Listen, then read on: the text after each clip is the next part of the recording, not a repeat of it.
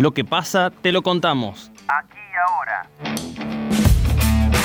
Primera entrevista.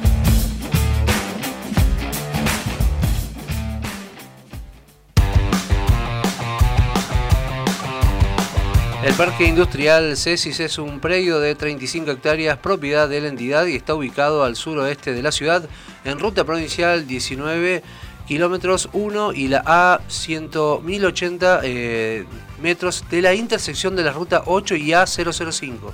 Próximos a la puesta en funcionamiento del Parque Industrial 2, predio Fabril del CESIS, estamos en comunicación con su presidente, Atilio Lunardi, para conocer detalles. Atilio, bienvenido a Noticias al Toque. Javier Sismondi y Susana Álvarez, los saludamos. Buenos días, ¿cómo estás? Gracias. ¿Qué tal, Atilio? ¿Cómo le va? Muy buenos días. Eh, bueno, ¿cómo se vienen los preparativos para la inauguración del parque? Eh, bueno, ya estamos con las obras casi terminadas totalmente. Eh, faltan muy poquitas cosas, detalles. Y, ya está la, digamos, la, reglamentación y la documentación eh, aprobada como para el parque sea ya determinado como parque industrial, ¿no es cierto? Eso tiene una serie de procesos y, y de aprobaciones que requieren pasar por varias etapas para lograr que tenga todas las condiciones de parque industrial, ¿no? Así que eso ya está, está el decreto ya aprobado por el gobernador, y bueno, queda hacer el acto protocolar para ya dejar eso establecido, ¿no? Primero, ¿ya tiene fecha ese acto y qué implica tener otro parque industrial en la ciudad en cuanto a desarrollo productivo? Eh, Teóricamente tenemos para la semana que viene, estamos dependiendo de las autoridades que eh, terminan de organizar bien su agenda, em, y, bueno, no tenemos la fecha precisa, ¿no? Pero está todo preparado para la semana que viene. Eh, y bueno, significa que tenemos eh, la posibilidad de tener lotes en Río Cuarto con todas las condiciones que y las ventajas que dan eh, estar en un, parque industrial.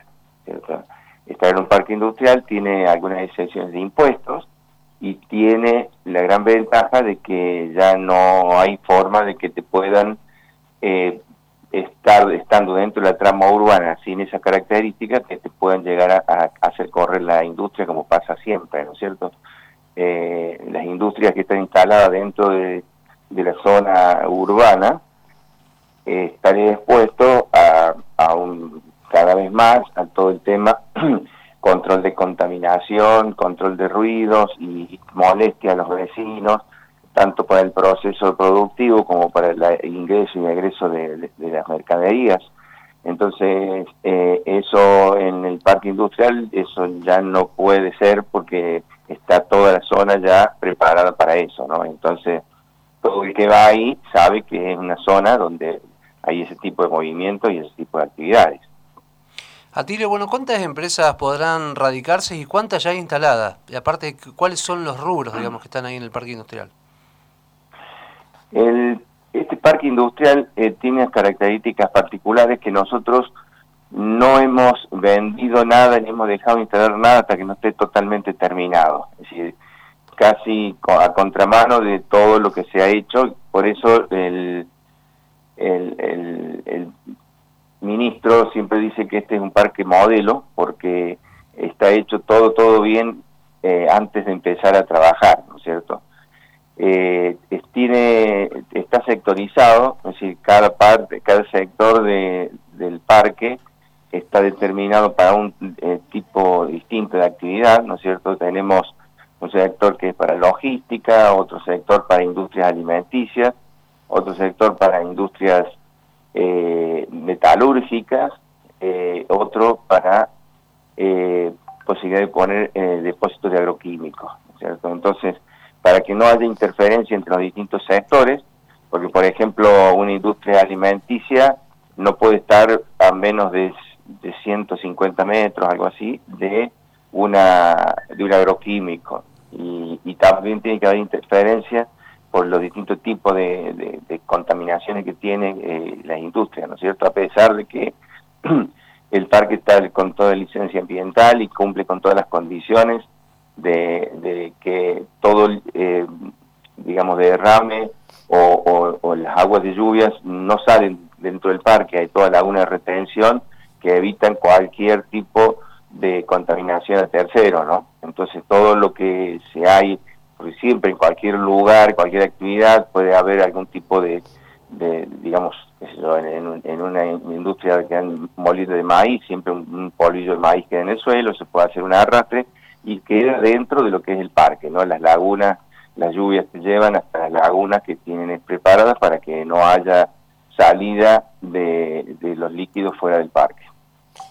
Eh, Lunardi, ¿han hecho alguna estimación? ¿Tienen idea de qué volumen de nuevos puestos de trabajo pueden llegar a generarse a partir de que empiece a funcionar?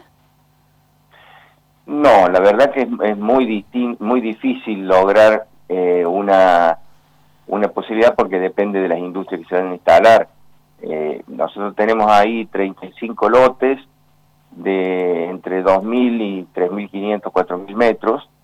Eh, y, bueno, ya tenemos eh, vendidos nueve lotes en los cuales eh, se va a instalar una, una empresa de distribución eh, de logística de bebidas, una planta de, de, extracción de aceite, digamos, envasado y demás. Hay otra planta de alimento balanceado y hay otra una planta de una una de producción de de de, red eléctrica, ¿no es cierto? Entonces, bueno, hay, hay distintas actividades, cada una de ellas con sus particularidades. La, distribución eh, de bebidas tiene un, plantel de cerca de 100 personas, que ya está existente dentro de la trama urbana, y se traslada, ¿no es cierto?, sea, ya con una ampliación importante en su superficie. Así que eh, tiene posibilidades de hacer una ampliación muy fuerte en personal, ¿no? Recordamos que estamos en comunicación telefónica con Atilio Lunardi, presidente del CESIS. Eh, Atilio, bueno, la ciudad ha cambiado su fisonomía comercial, locales emblemáticos, como por ejemplo el caso de Norton, ya no existen. Eh, muchos comercios también tuvieron que cerrar las puertas también a consecuencia de esta pandemia.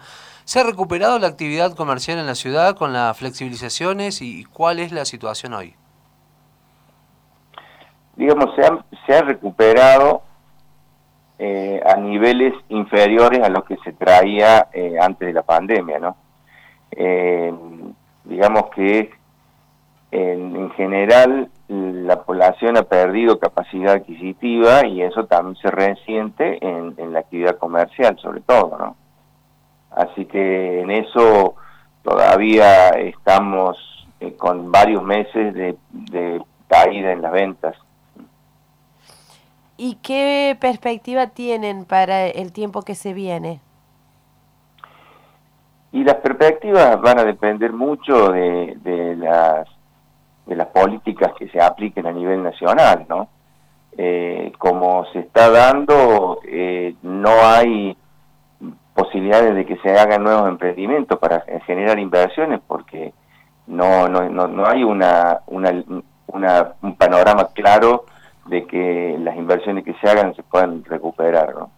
Así que eh, es un tema complicado, se han ido muchas eh, empresas multinacionales y es porque realmente no hay posibilidad de, de, tener utilidades. Si la empresa que se vaya a instalar eh, tiene, o, o, las inversiones que se vayan a hacer, tiene que tener un, un periodo de recupero en la cual se, se, se pueda hacer clara y, eso significa que servir utilidades. Entonces, con todos los impuestos que hay, con todo lo que hay, realmente es muy difícil que se instalen nuevos emprendimientos.